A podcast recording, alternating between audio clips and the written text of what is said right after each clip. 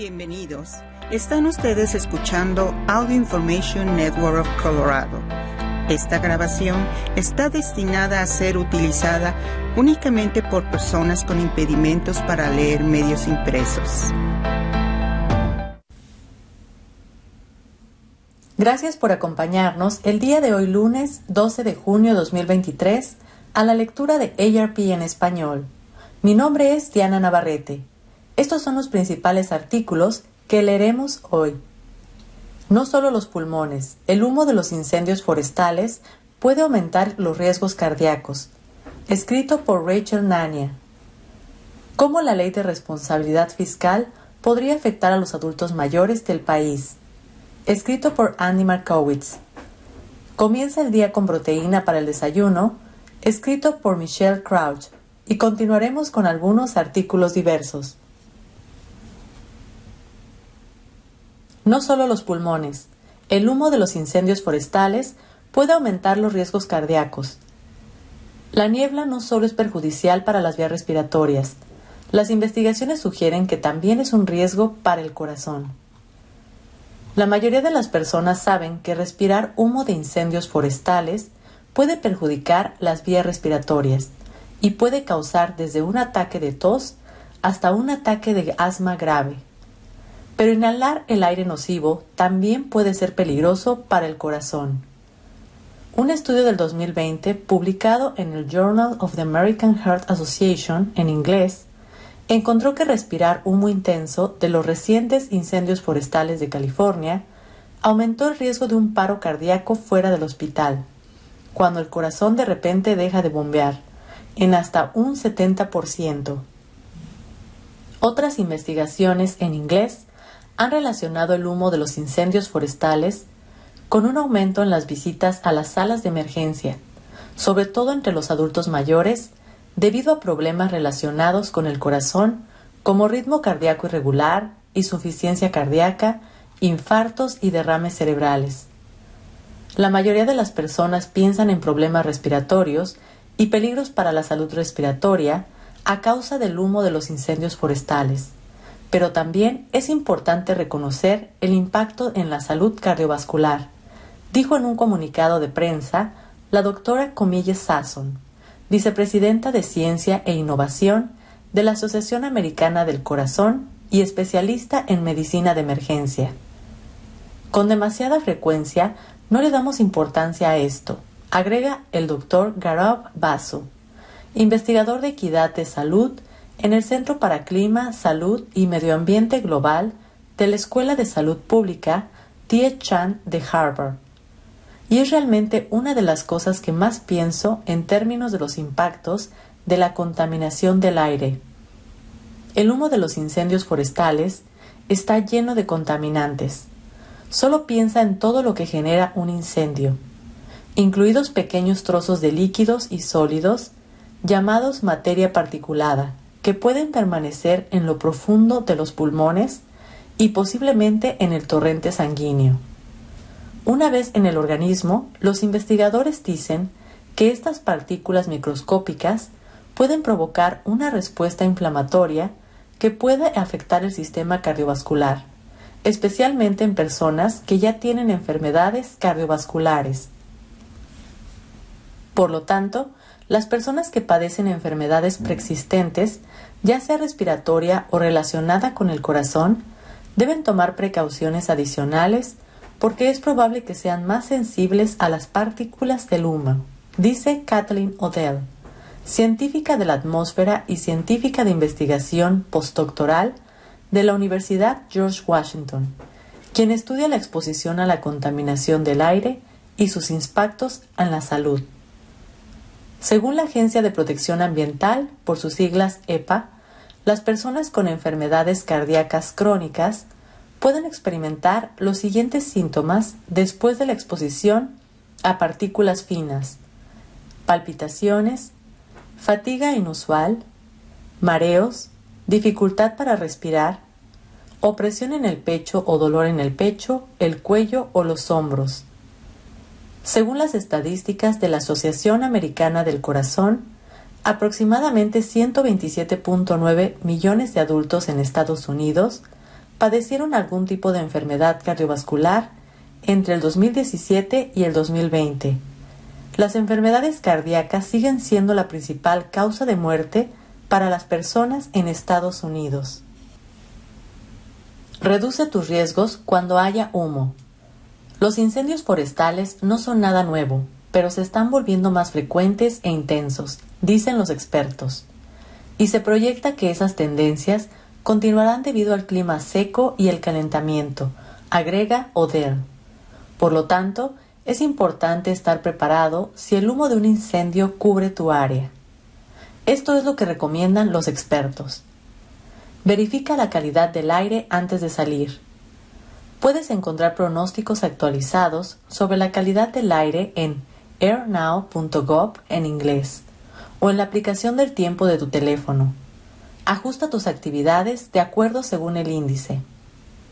El humo de los incendios forestales puede enfermar a cualquier persona, según los CDC, pero los adultos mayores y las personas con enfermedades respiratorias y cardíacas preexistentes corren un mayor riesgo cuando la calidad del aire es mala. Si no estás seguro de tus riesgos, habla con tu médico. Toma en serio las alertas sobre la calidad del aire. No debe relegarse a un segundo plano, dice Paso, y señala que la contaminación del aire mata a aproximadamente 7 millones de personas en todo el mundo cada año. Es algo serio de lo que debemos ser muy conscientes.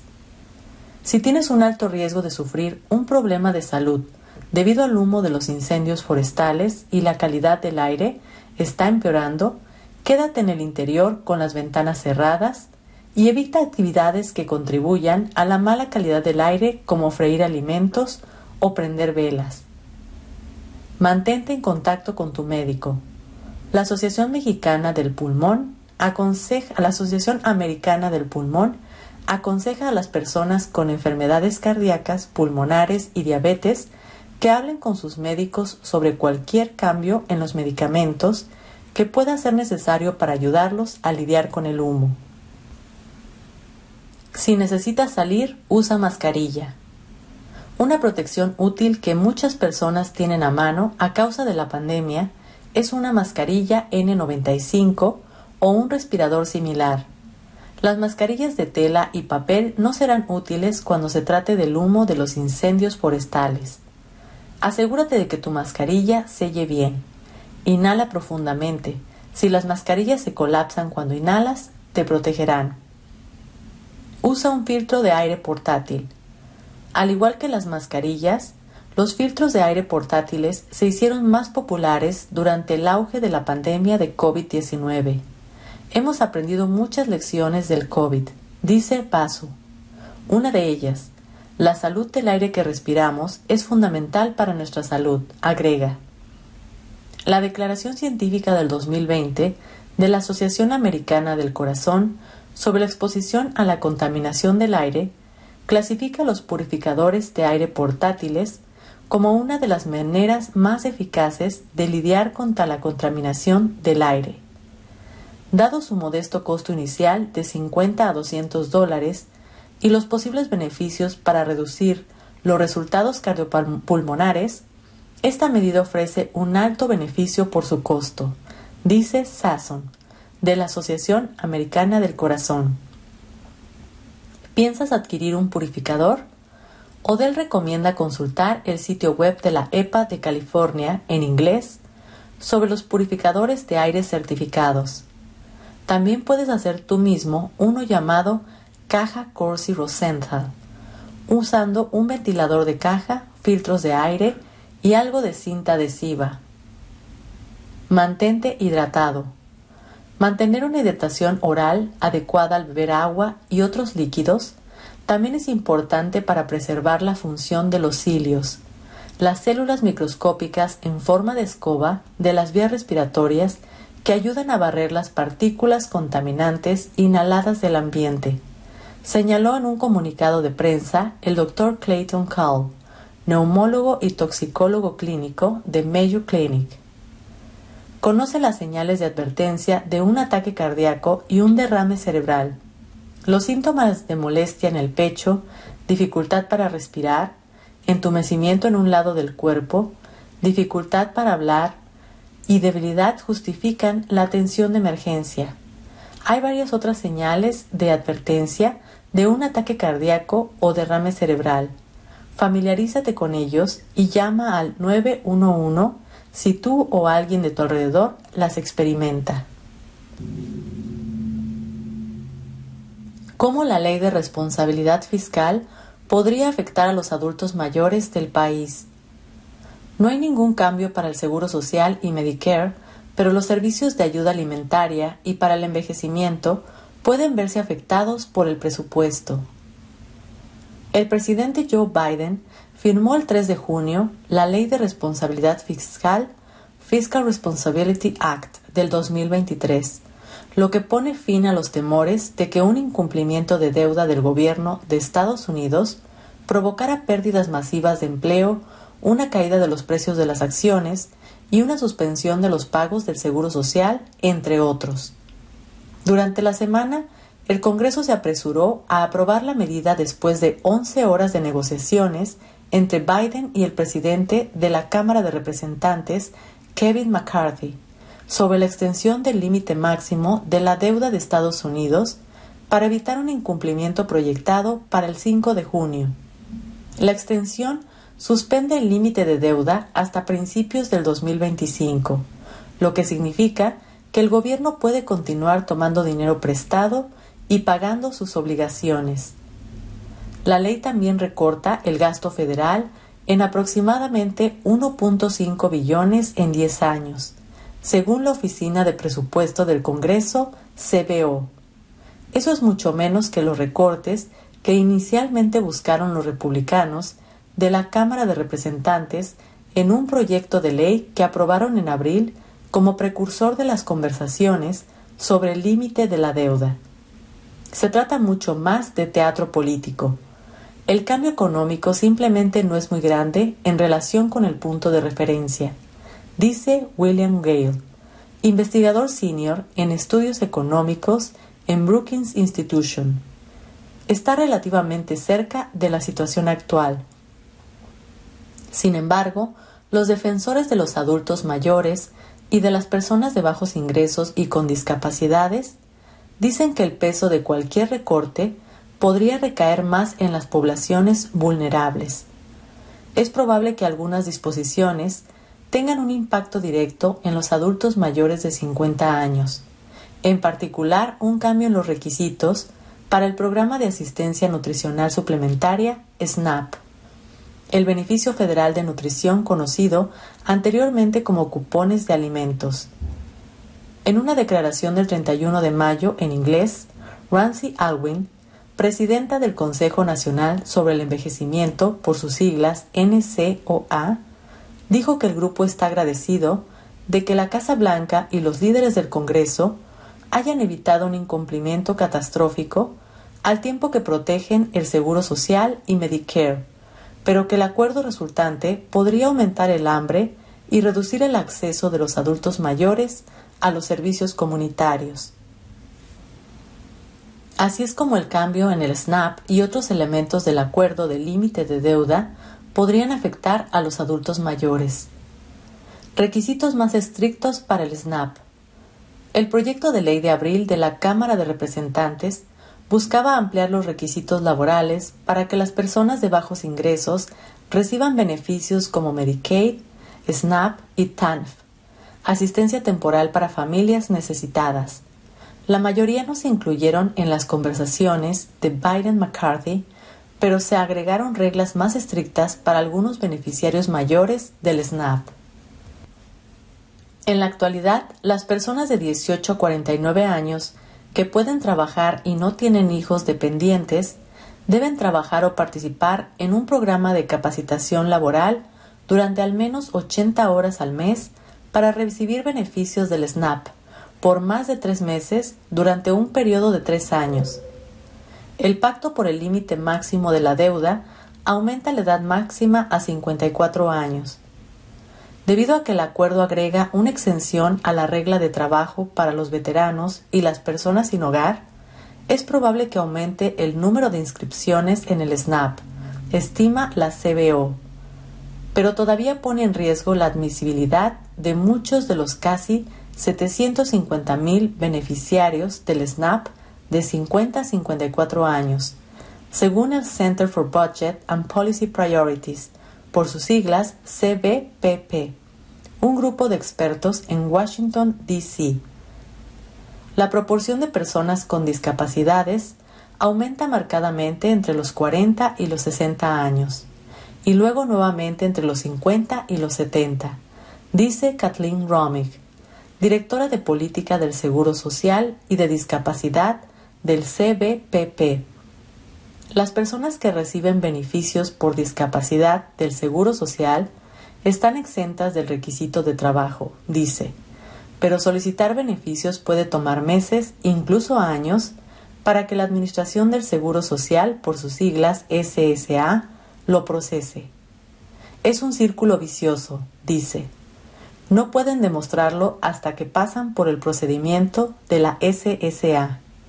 Pero el procedimiento de la SSA es larguísimo y mientras esperan tienen hambre y necesitan ayuda con la comida.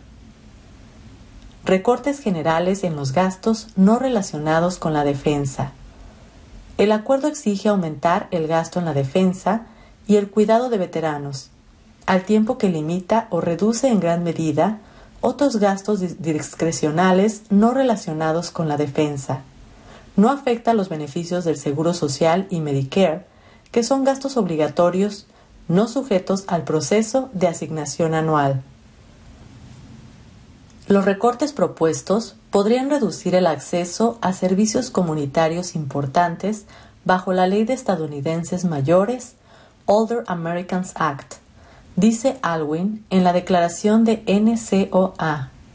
La ley, promulgada en 1965 y reautorizada más recientemente en el 2020, financia centros para adultos mayores, la entrega de comidas, el apoyo para cuidadores y una gran cantidad de otros programas que sirven a adultos mayores.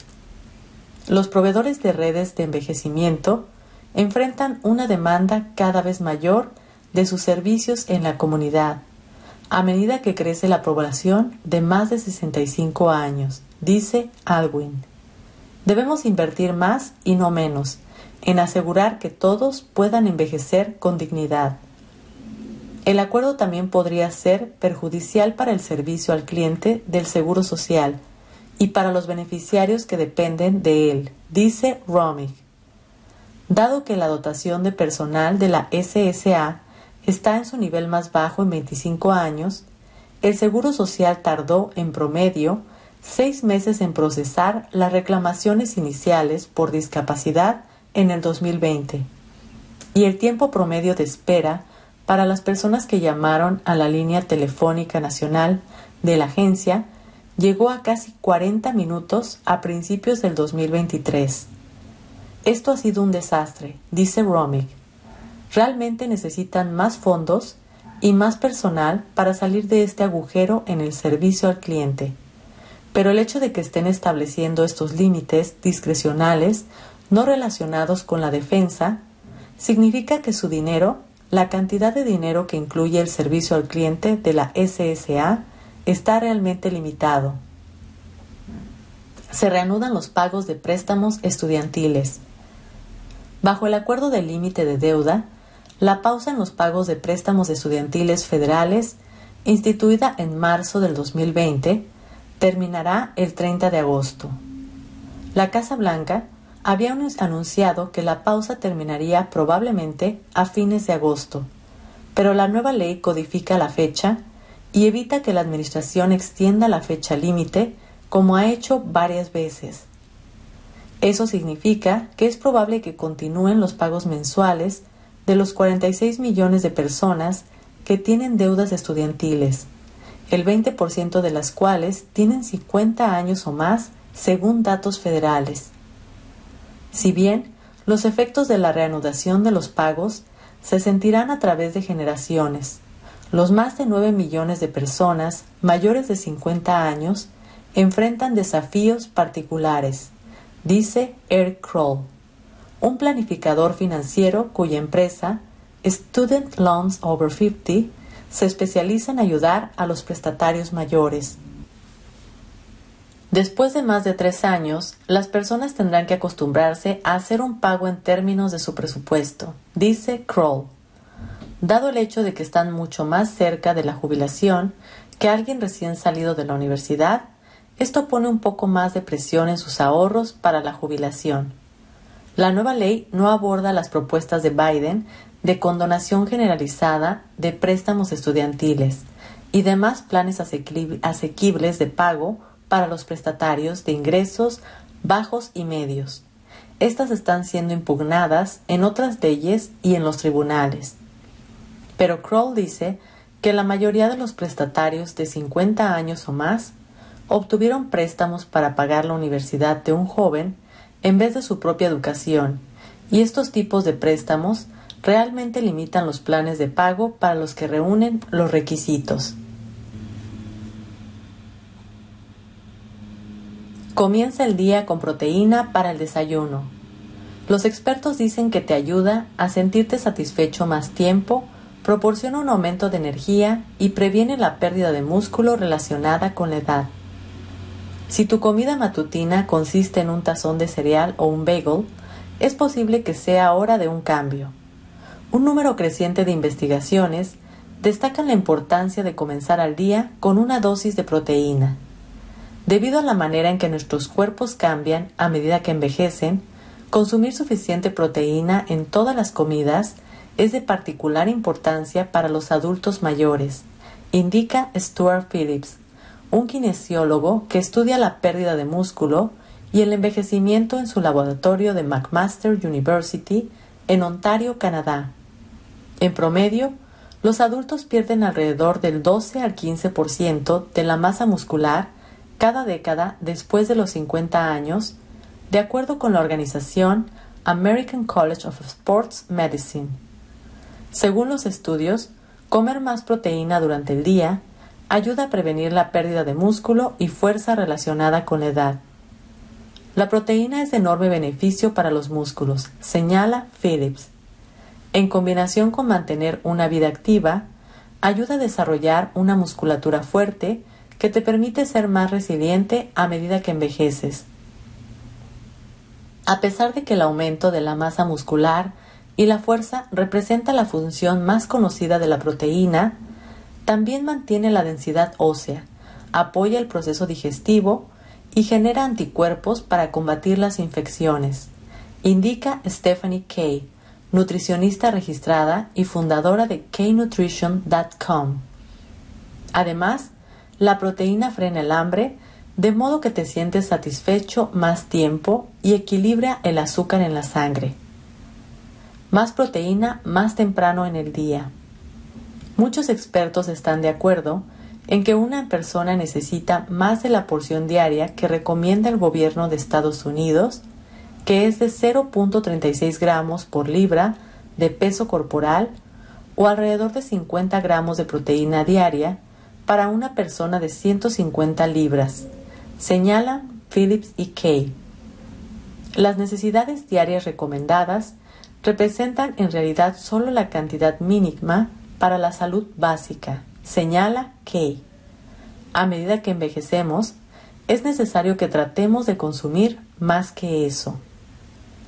Según Kay y Phillips, entre 0.5 y 1.2 gramos por libra de peso corporal o al menos 75 gramos diarios para una persona de 150 libras es una mejor meta, en especial para los adultos mayores. Sin embargo, incluso las personas que consumen esa cantidad de proteína diaria a menudo no reciben el máximo beneficio porque tienden a consumir la mayoría de la proteína durante el almuerzo y la cena, indica Phillips. Debido a que el cuerpo no tiene manera de almacenar la proteína adicional, si consumes en una comida más de lo que el cuerpo es capaz de usar, solo se desperdicia, explica. Las investigaciones indican que es mejor tratar de distribuir la ingesta de proteína de manera uniforme durante el día. Gracias por acompañarnos en esta edición de ARP en español. Mi nombre es Diana Navarrete. Si ha disfrutado de este programa, por favor suscríbase a nuestro servicio gratuito en nuestra página web www.aincolorado.org o llamando al 303-786-7777.